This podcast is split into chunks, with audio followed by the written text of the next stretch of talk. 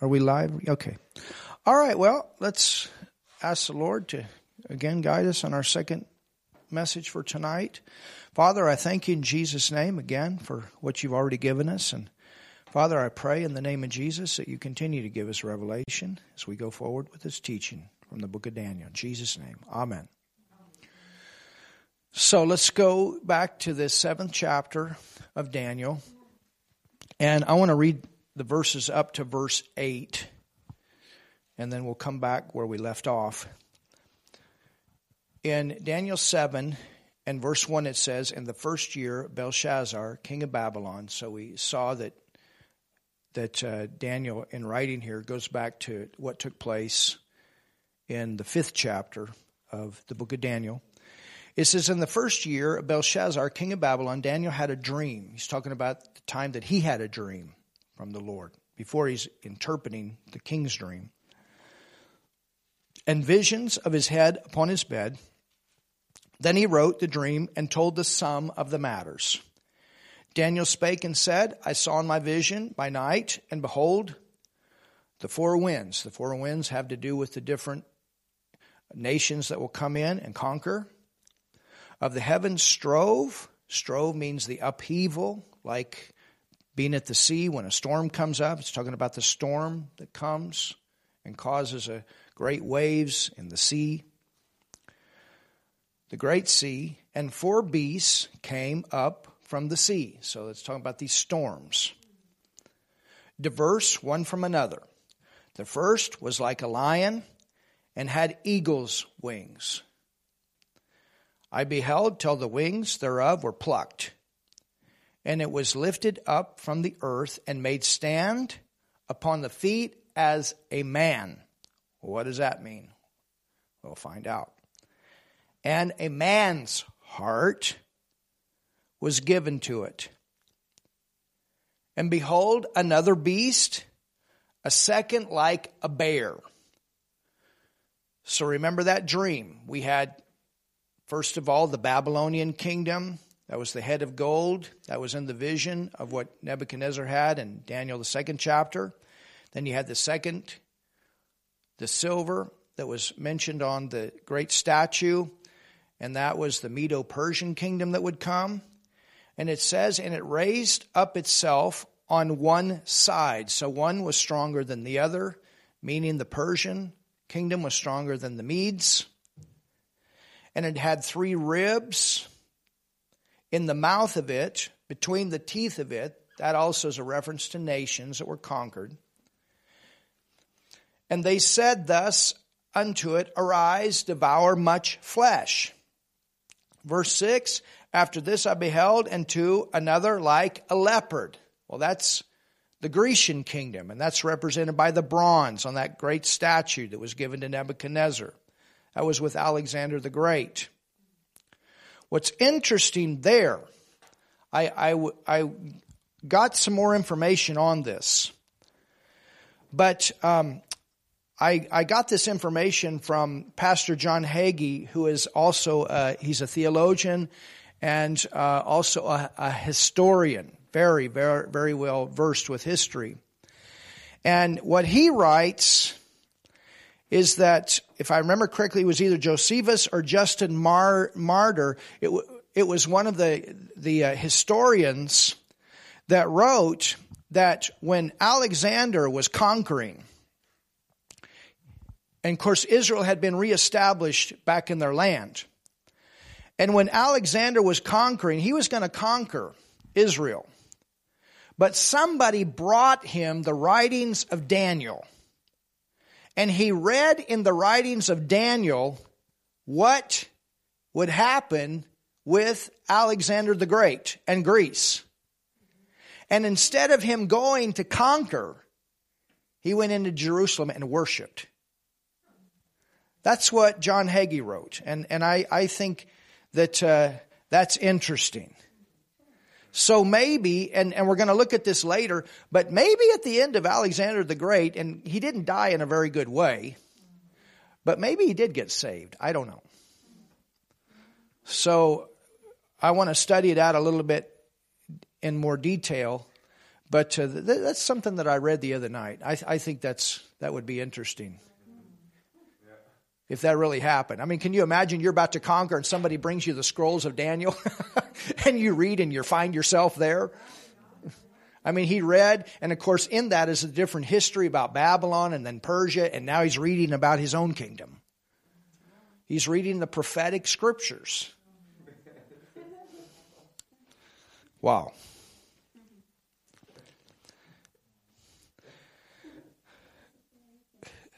Be a good idea to believe the prophetic scriptures.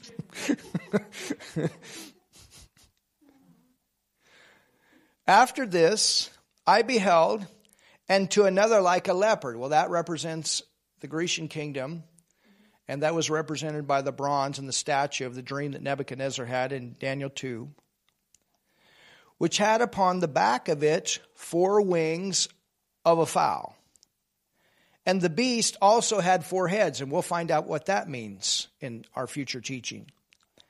And dominion was given to it. After this, I saw in a night vision, and behold, a fourth beast, dreadful and terrible. So is undescribable. I've seen some pictures by artists, but I don't know if that's 100% accurate, but it was ugly.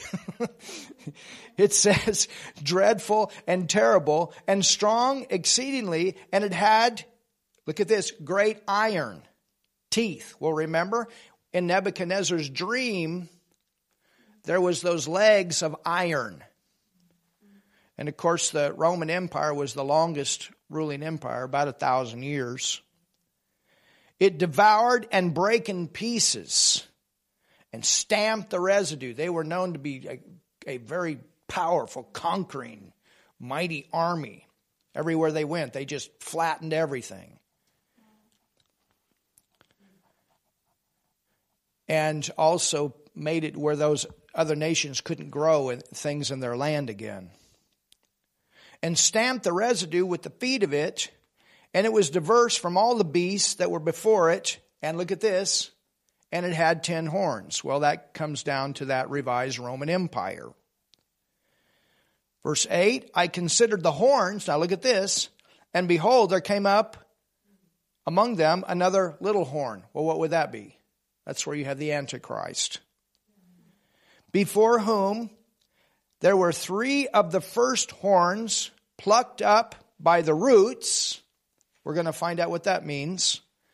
And behold, in this horn were eyes like the eyes of man, and the mouth speaking great things. He said great things, but those great things were not great.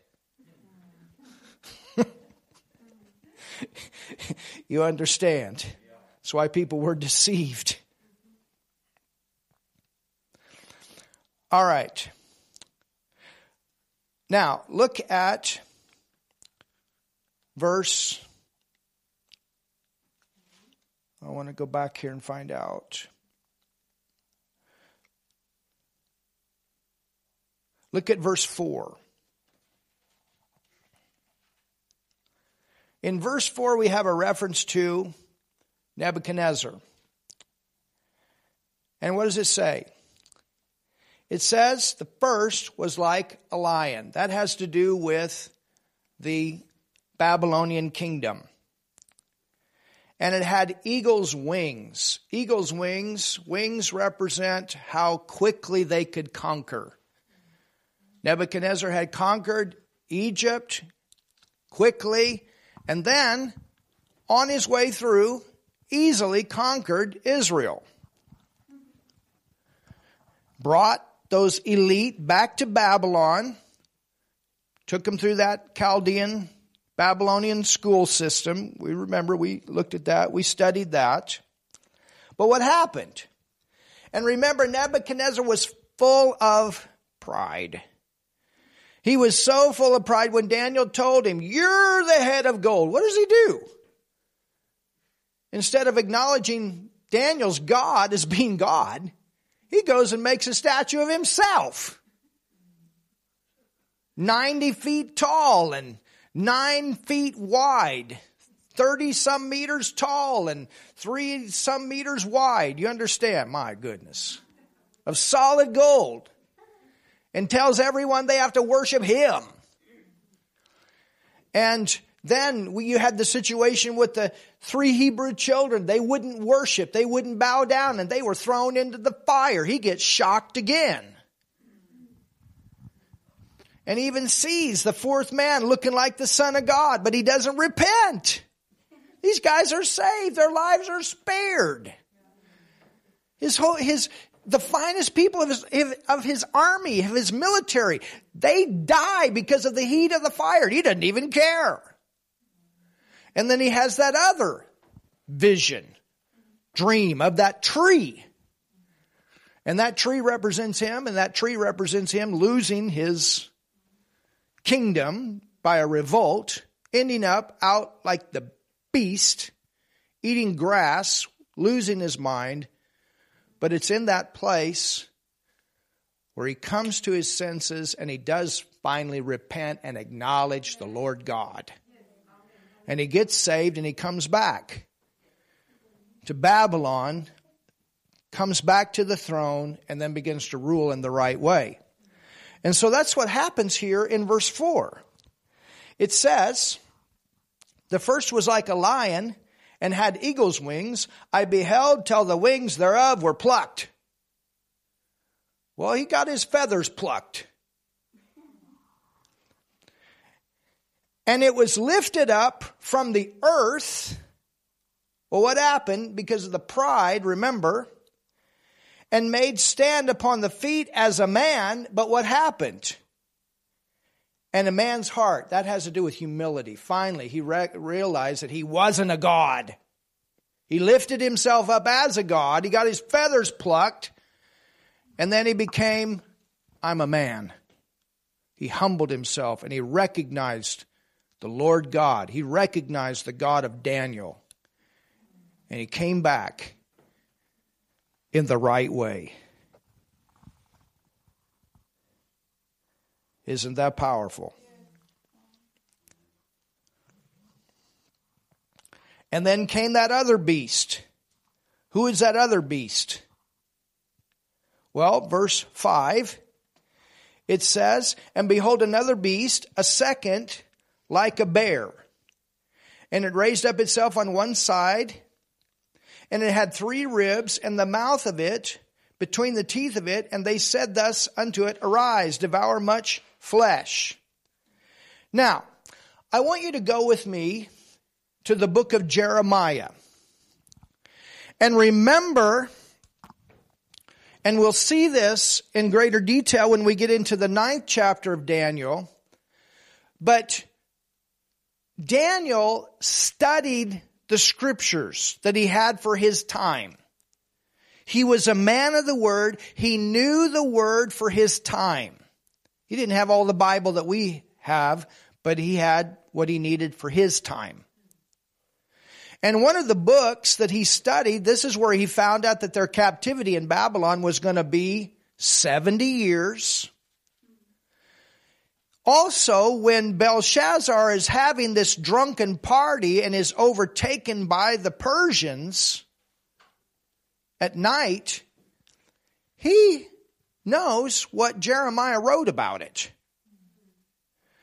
And we find this in Jeremiah, the 51st chapter. Look at this. In Daniel chapter 9, it says that, that Daniel understood by the books, and he even quotes from Jeremiah.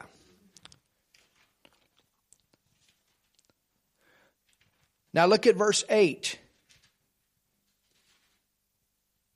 It says, Babylon is suddenly fallen. Suddenly means it happened like that. All of a sudden. One night they're partying, and the party comes to an end when there's a handwriting on the wall They call on Daniel to come and give the interpretation. While Daniel's giving the interpretation, in comes the Persians. Suddenly. In one night. What was it? Daniel had, uh, he received the treasure and was placed in position by Belshazzar. I think, what was that? Like one and a half to three hours? By Belshazzar, and then then comes the Persians. Then comes Cyrus. Then comes Darius. They come. They overtake Babylon in one night. This city that everybody in the world admired. This prosperous, rich, powerful city. But what happened? And Jeremiah speaks it out. Jeremiah 51, verse 8. Einen Femsig. For those of you that only understand English, Einen Femsig is 51.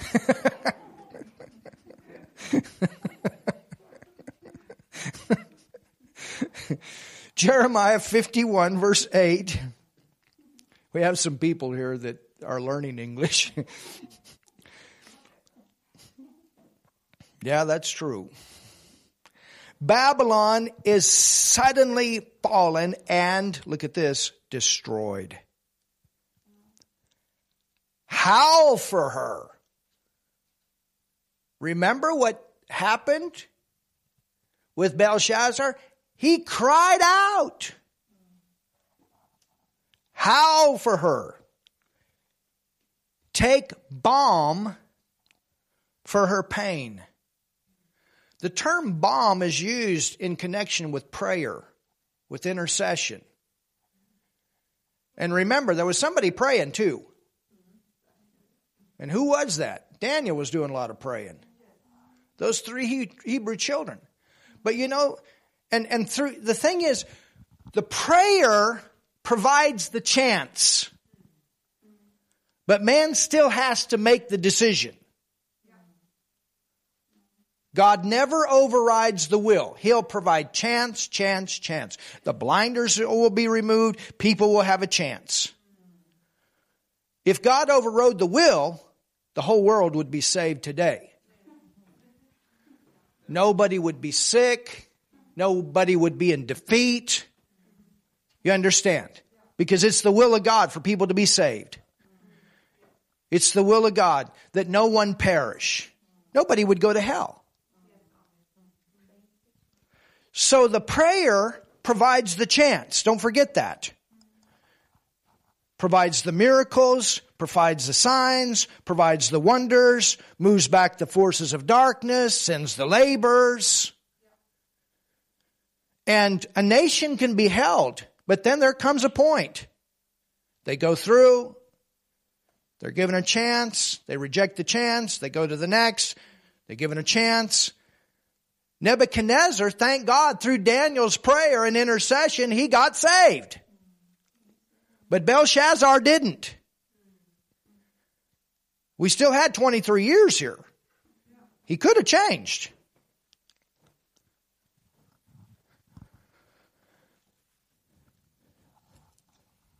So it says, if so be she may be healed.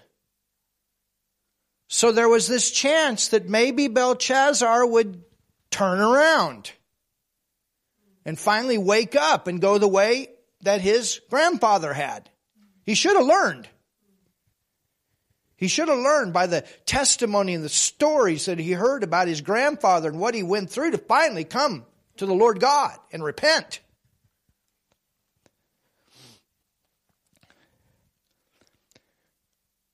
we would have healed Babylon. It was there. But she is not healed. Why? Because of Belshazzar and the direction that he led everybody and the direction all the people chose to go with him. Remember what happened? Everybody was conquered. Everybody even died. Why? Because they were all in it together. It says, but she is not healed. Forsake her. And let us go, everyone, into his own country. For her judgment, her what?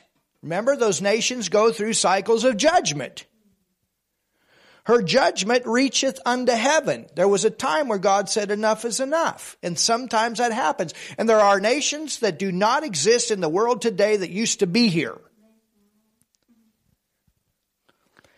And is lifted up even to the skies. In Hosea 4 verses 1 through 6, the Bible talks about nations that are destroyed because they leave the principles of the Word of God.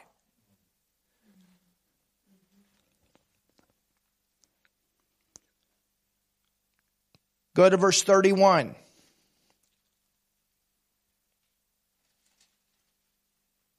Jeremiah 50, I'm sorry, go back to verse chapter to the 50th chapter and look at verse 31. And why wasn't Babylon healed? We got the same problem that Nebuchadnezzar had pride. Belshazzar was so full of pride, he wouldn't even go back to get Daniel involved. And Daniel was the one, and the three Hebrew children were the one that were there holding that nation, that that nation made it, that it became great. Think about all the prayers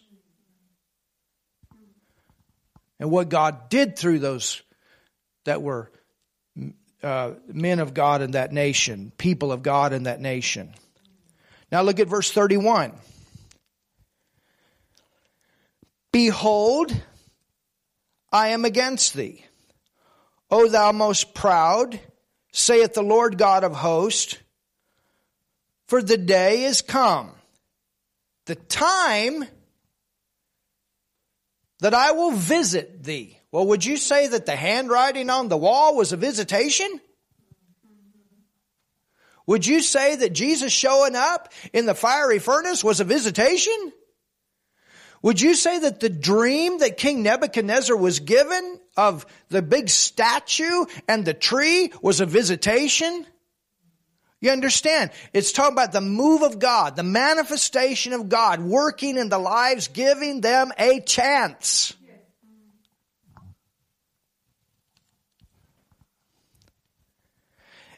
and the most proud shall stumble and fall.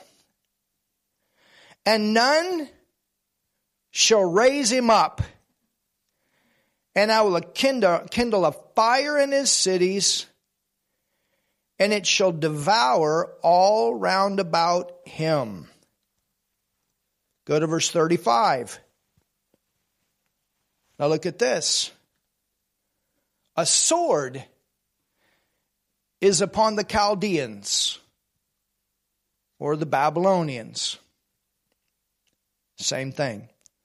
Saith the Lord, and upon the inhabitants of Babylon. A sword. And upon her princes. Upon her what? Her princes. Upon her wise men. Upon what? Upon her wise men. Remember, King Nebuchadnezzar called his own council Remember, Belshazzar did the same thing and they could not give the interpretation of the dream, and so they had to call Daniel. Remember, those idol worshippers, those that sought demons for the direction of the nation. Verse 36, look at this. A sword is upon the liars. Who's that? It was that council that those kings called upon that were not men of God. They were supposed to have the ability to give direction to the king from the gods for the nations. They're liars. They're false prophets. It's the modern media in many cases today.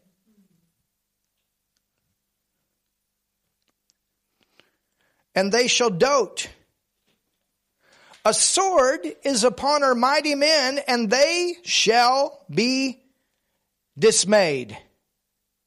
A sword speaks of the military might. They shall be dismayed. What does that mean? Remember what happened? They were all drunk. I mean, can you imagine an arm that they they dammed up the water to where the water could not flow and they the army came through and nobody knew about it. Why? They were drunk. Where was the military out around the walls protecting the city? They didn't think they had to. They were so consumed in pride and partying and thinking that they were unconquerable that they literally they literally came to the point that they didn't care. It was just a big party. Nebuchadnezzar, I mean, I mean, Belshazzar, he was just living off the treasures of his grandpa and the success that his grandpa had, had established and built.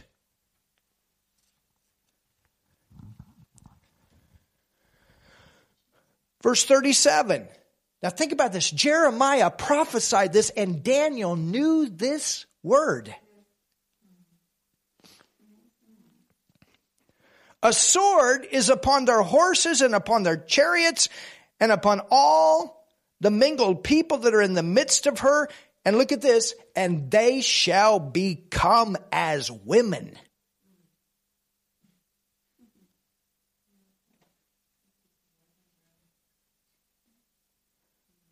This whole nation was going to lose its strength. You know, men speaks of military might here. Men are not supposed to become like women. You understand, women have a place and they have a strength, and men have a place and they have a strength. God's not putting women down here. But you don't want your military acting like a bunch of weak women. And that's the point. I'm talking about our bodies are different. Men's bodies are stronger than women's bodies. We got a situation in the states right now where they're wanting where where our our what I call fraud president I'm not calling him president, I'm calling him fraud president but has signed where men can participate in women's sports. That's terrible. You know what that's going to do to women's sports? And the men are already joining because they think they're women, but they're breaking the records. And that's not okay.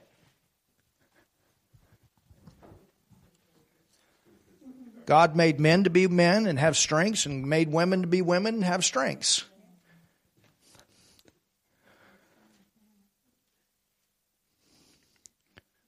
So apparently they were confused here too.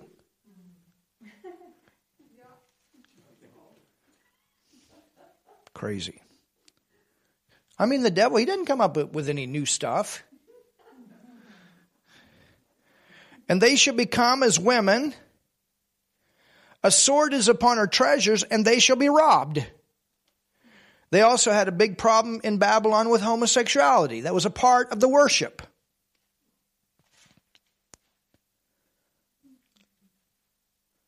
Verse 38. Now look at this. A drought is upon our waters. What happened? They dammed the river up so the army could go under the wall. It dried up. You know, you, you would think they would be wondering where the water went.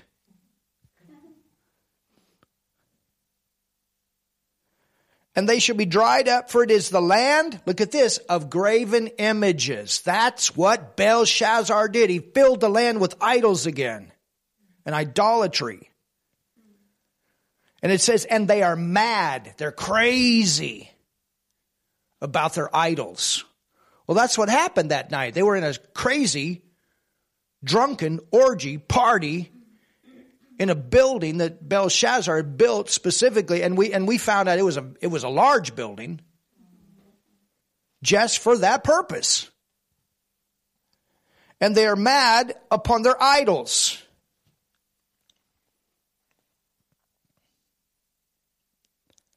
Verse 30. Now look at this. The mighty men, the what? The mighty men of Babylon have forborne to fight. You know what that means? That means that they even stopped training to fight. They didn't even care to take the time to train. It's one big party. We got two walls. Nobody's ever going to attack us. They didn't want to fight. Nobody would stand up and fight to protect their nation. This is how far that Belshazzar, this is, this is how low this nation, I mean, Nebuchadnezzar had built this nation up to be a powerful nation. He got into pride, yes, of course, but when he repented and came back, it kept its power. It kept its strength, only it kept it in the right way. And then grandson comes along and destroys the whole thing.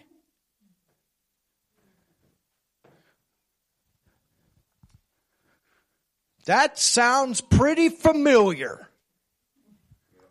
And I'm praying against that stuff too, and you are, and we are, and there's a lot of people that are.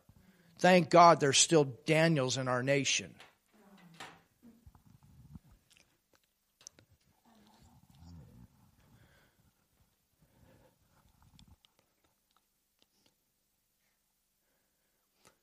The mighty men of Babylon have forborne to fight they have remained, look at this, in their holds.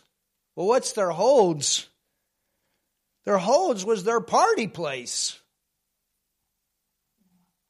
They wouldn't even go out and fight.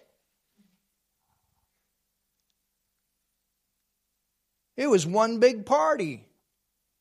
The whole thing was about party, party, party. And the biggest one of the partier was the king.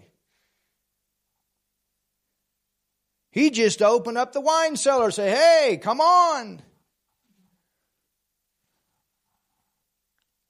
Got into the rank of the militaries. What does it say? And it says, they became as women. They burned her dwelling places.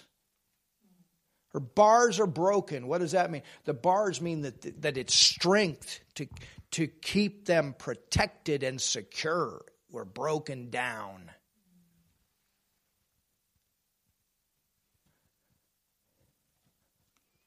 Amazing, isn't it? Belshazzar should have gone back and remembered. He should have gone back and remembered. What Grandpa had gone through. He should have gone back and remembered the history. It's a good idea. And this is why history needs to be taught the right way in our own nations because we can learn. We can learn from the mistakes and we can learn from the successes. And this is, this is why it's important that we remember the moral history of our nations the Christian heritage. The Bible is the foundation for history. Here in this nation, it's a good thing to remember the good things that Martin Luther did. I'm not saying that everything he did was good. There were some things that he did that was not good. But I tell you what, we wouldn't be sitting here tonight freely reading and studying this word if he hadn't done what he did. And we honor that. And we honor this nation, the nation of Germany for that. And all of you that are watching uh, or listening to this message, I'm telling you, you got a Bible because somebody in Germany brought that thing out of the closet and translated it in a way that we could learn it and believe that common man should be able to know the Word of God and get saved and, and find Jesus Christ as Savior. And we honor that. And we can learn about what you do and what you don't do with the Jews by what happened in this nation. We can learn about the issues of freedom of speech and different things like that. We can learn about that. You understand? And it's a good thing. We need to know the Word of God. And we also need to know history. We need to know our history. And that's why it's important when people try to come along and push their agenda and erase history. We got to be careful about that. So the devil would like to come along and rewrite a bunch of history. In my nation, it's amazing the godly history that there is and, and the Christian heritage and, and the presidents that honored God and, and our nation in the beginning, it, it was dedicated to the Lord by the president and the first Congress. They went to church and dedicated and said, we, we dedicate this nation. We love God. We establish this nation on our love for God. The Webster's Dictionary, which is where we get the definition of all English words. Noah Webster was a born again Christian and had his testimony of when he received Jesus in the beginning of the dictionary. Our history books used to be full of God, God, and testimonies about what God did. We want to remember these things. And you want to remember things that God has done in your life. Don't forget those things. Hallelujah. And those of you that are from different nations, find, go back somewhere in your national history, somewhere there's got to be reference to God somewhere. That's why you're still here. Your nation is. Hallelujah. All right, let's go back to Daniel 7.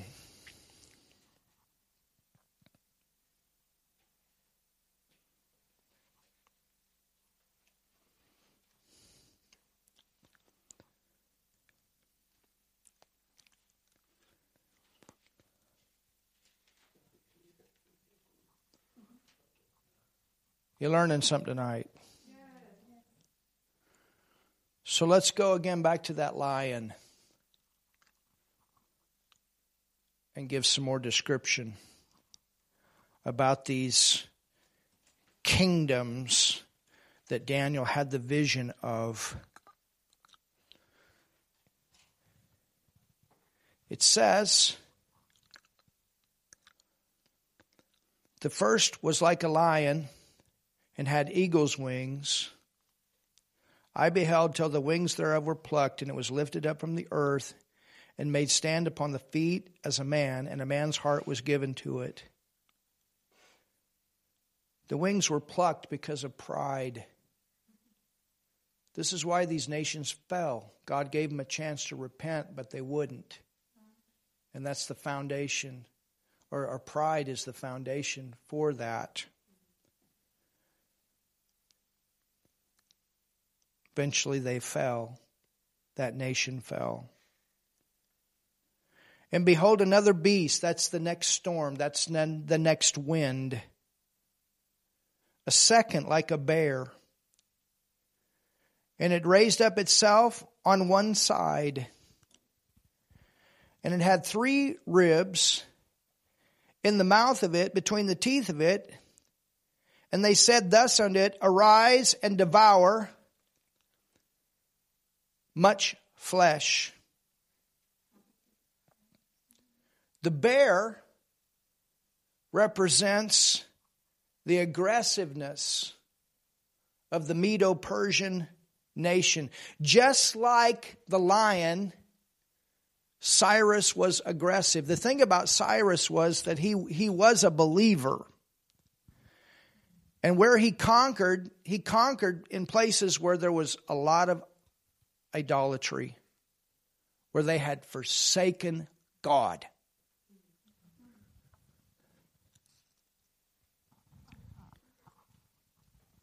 The bear's not quite as fast as the lion. This bear had three ribs in its mouth. The three ribs represent, and if you go back and study history, you find out that Cyrus conquered three different nations. One of those was, was the Medes. That was one of those ribs in the lion's mouth. Cyrus conquered the Medes. And then you had Lydia. Lydia is modern Turkey today, so he conquered in that area. Then you have Babylon. And that's where they came in at one night and took over Babylon.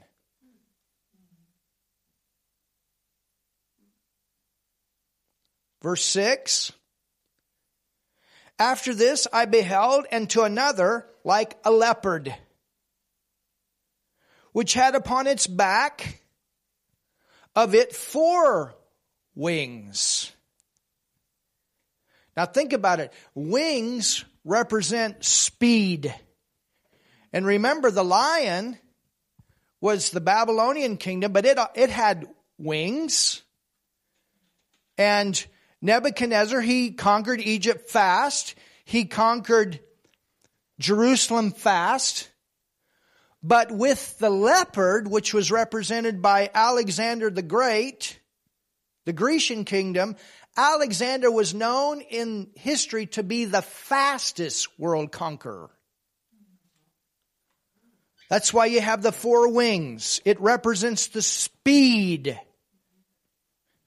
that Alexander was able to go forward and conquer. He was a young man. He was a very brilliant man. When he put his army together in the beginning, they came from different regions and they didn't understand each other. And he knew if he was going to build a powerful army that they were going to have to understand each other. A military, you know, an army has to understand. They have to be able to communicate clearly. And so he took some time to develop, think about it. He took some time to develop a simple Greek language. Well, it wasn't just for the military, but later on that would become the language of the known world.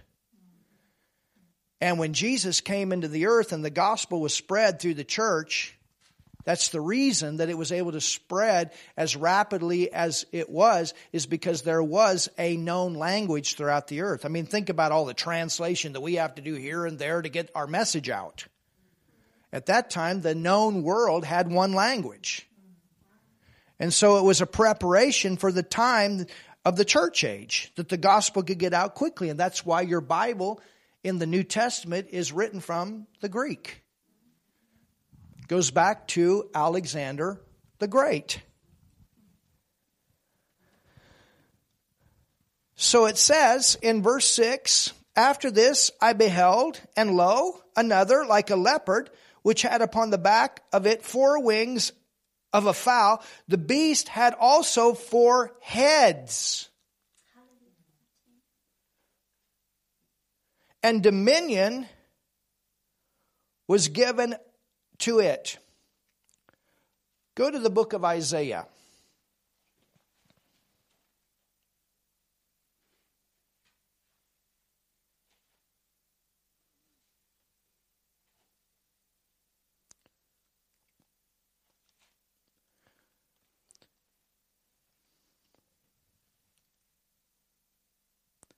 Isaiah 41.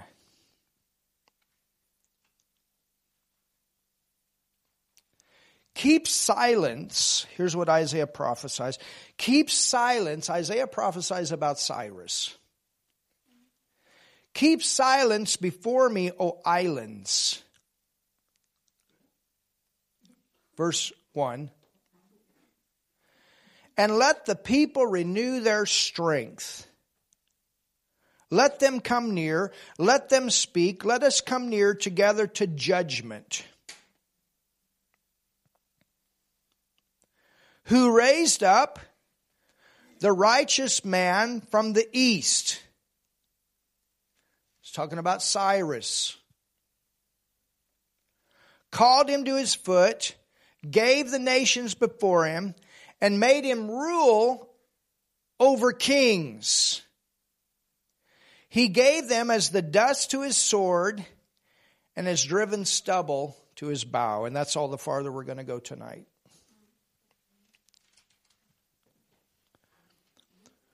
So on Thursday, we will continue.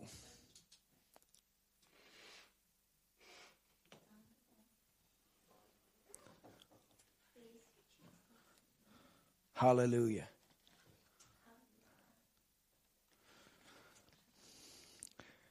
Father, we thank you for your wonderful word. Your prophetic word, the accuracy of your word. And Father, it, it, it inspires us so much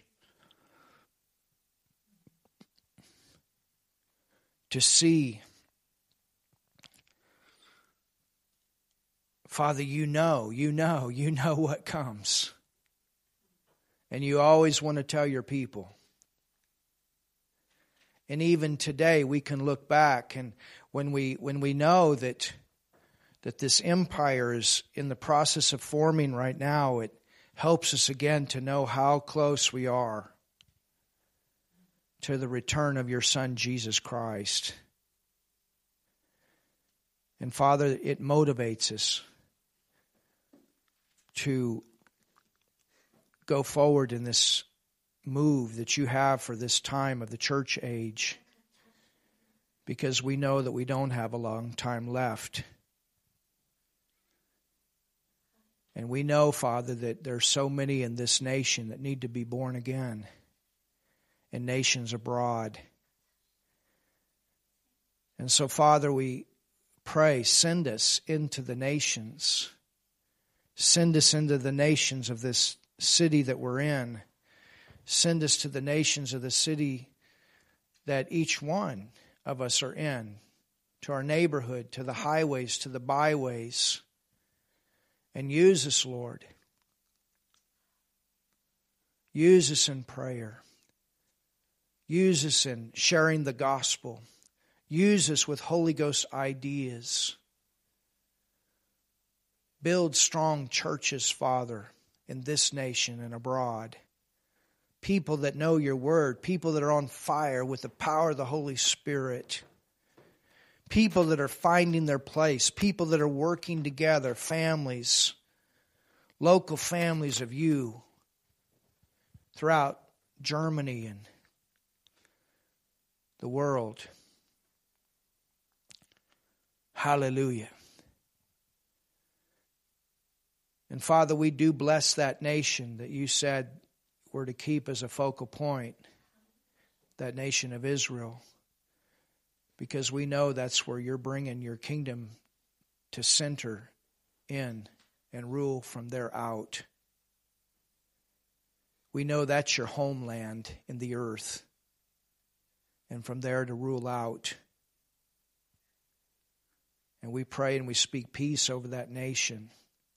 And Father, we pray. We pray that the, for, for a move of God in that nation in these last days, that multitudes there can be born again. Hallelujah. Thank you, Lord. If you've never received Jesus as your Savior, I want you to pray with me right now. He's the way, the truth, and the life, and nobody can go to the Father but by Him. You must be born again. You must be saved. And the only way that that can happen, not through your works, but through faith in what Jesus did on the cross for you. That's where He took your sin that separates you from a holy God. And God loves you, and He wants to be a father to you, and He wants you to know Him in a personal way. And He wants you to, to go to heaven. He doesn't want you to perish in hell. That's why He sent Jesus. And He wants you to enjoy His blessing now and what's to come. There's good things to come when you're a Christian. We have a great future ahead of us. But you have to make a decision. God will not do that for you. You have to make that decision. God has done His part. Now you've got to do your part. And that's to believe in the answer that He provided for your sin, and that's His Son Jesus. So I want you to pray with me right now this simple prayer and receive Jesus as your Savior. Jesus, I believe in you. Jesus, I believe in you. Jesus, you died for me on the cross. Jesus, you died for me on the cross. Jesus, you took my sin. Jesus, you took my sin. Jesus, you went to hell for me. Jesus, you went to hell for me. Jesus, you raised from the dead. Jesus, you raised from the dead. Jesus, I call you my Lord. Jesus, I call you my Lord. You are my Savior. You're my Savior. And I'm now saved. And I'm now saved. God just became your father. You became his child if you prayed that prayer from your heart. You did the most important thing you could ever do in your life. And we rejoice with you. Get a Bible, get into a good church. I know pastors all over the world. If you don't know where one is, we can help you find one. Learn the Word of God. Get around Christians that know the Word, and they'll help you to grow. They'll love you, they'll be patient with you. So that's important. Find people that will, because we're all growing. But what the most important thing is, is that we're born again, and from that point on, that we learn God's Word, that we can grow and we can find our place in His family to do what He's called us to do. He's called you to do something special in this life. You're not an accident. He's got a purpose. And He wants you to find that purpose. And He'll show you as you pray and as you learn His Word. Hallelujah. We love you. God bless you. It's been great to be with you. We're going to take the last 15 minutes before we go.